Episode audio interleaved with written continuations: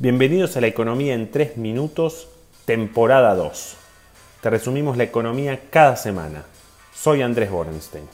Llegamos al último episodio del año. El 2021 cierra con la típica esquizofrenia argentina. La economía se recupera más del 10% con restaurantes llenos, empresas produciendo bien, pero no tenemos ni presupuesto ni reservas y pasaremos un verano cortando clavos en medio de un clima social complicado. La nueva aprobación del presupuesto tiene mucho efecto político.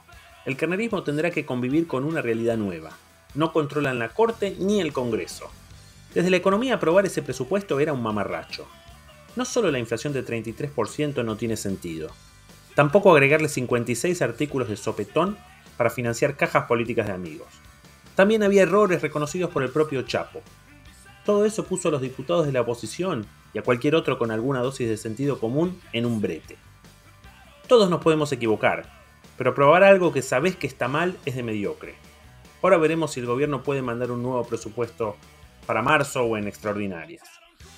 Esto no debería arruinar un acuerdo con el Fondo Monetario, quien tampoco iba a convalidar algunos números del presupuesto como el dólar a 131 pesos para diciembre del 2022. La oposición seguramente dará el visto bueno para que el programa con el fondo marche. Quizás solamente el proceso sea más tedioso, como es obligatorio que el Congreso dé luz verde para que haya un acuerdo con el FMI, habrá negociaciones con la oposición. El carnerismo no está acostumbrado a negociar, pero tendrá que aprender. No es tan difícil. Por supuesto que la oposición tiene lo suyo. Así como una diputada de Juntos se dio vuelta en la provincia de Buenos Aires antes de jurar y se pasó al frente de todes, en el Congreso Nacional también pueden aparecer súbitos amigos del gobierno. En el pasado los diputados de Jujuy aprobaron el impuesto a la riqueza y la quita de recursos a la ciudad de Buenos Aires. Ventajita es el campeón mundial de la ideología fluida, pero no es el único.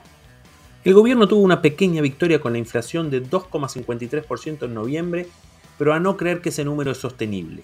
El tomate bajó 33% en el Gran Buenos Aires y consiguió deflacionar los precios estacionales. Esto no durará. Diciembre ya viene cómodamente arriba de 3 y puede ser que más de 3,5%. De manera que la inflación pasará el 50% en el 2021 un número que será menor que en 2022 con alta probabilidad.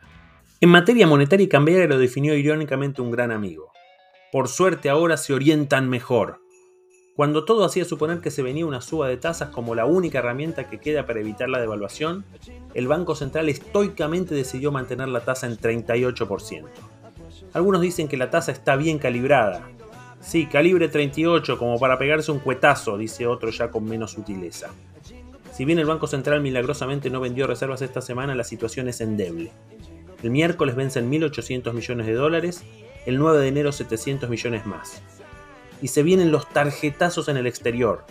Recuerden que los turistas que empezamos a ver en la Argentina van todos por el blue, mientras que los argentinos que visiten el exterior tendrán todo el incentivo a usar la tarjeta.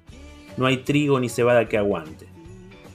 Mientras tanto, el ministro Julián Domínguez, alguien que no pertenece a la cámpora, ya habló de la tierra como bien social y del trigo, maíz y carne como bienes culturales argentinos. Por suerte no dio más precisiones. Pero cuando escuchas esto te preguntas si realmente el dólar a 200 está caro. Es caro en el sentido de que vivir en Argentina vendiendo caras grandes a 200 es un regalo, como lo demuestran los miles de argentos que viven afuera y vinieron a pasar las fiestas. Pero no hay garantías de que no seamos más baratos en el futuro. Para esta semana veremos si la oposición consigue los votos para subir el mínimo no imponible de bienes personales. También tendremos datos de inflación mayorista y costo de construcción, cuentas fiscales y balance comercial de noviembre. Sabremos también el nivel de actividad de octubre. El año que viene será otra vez muy interesante para la economía.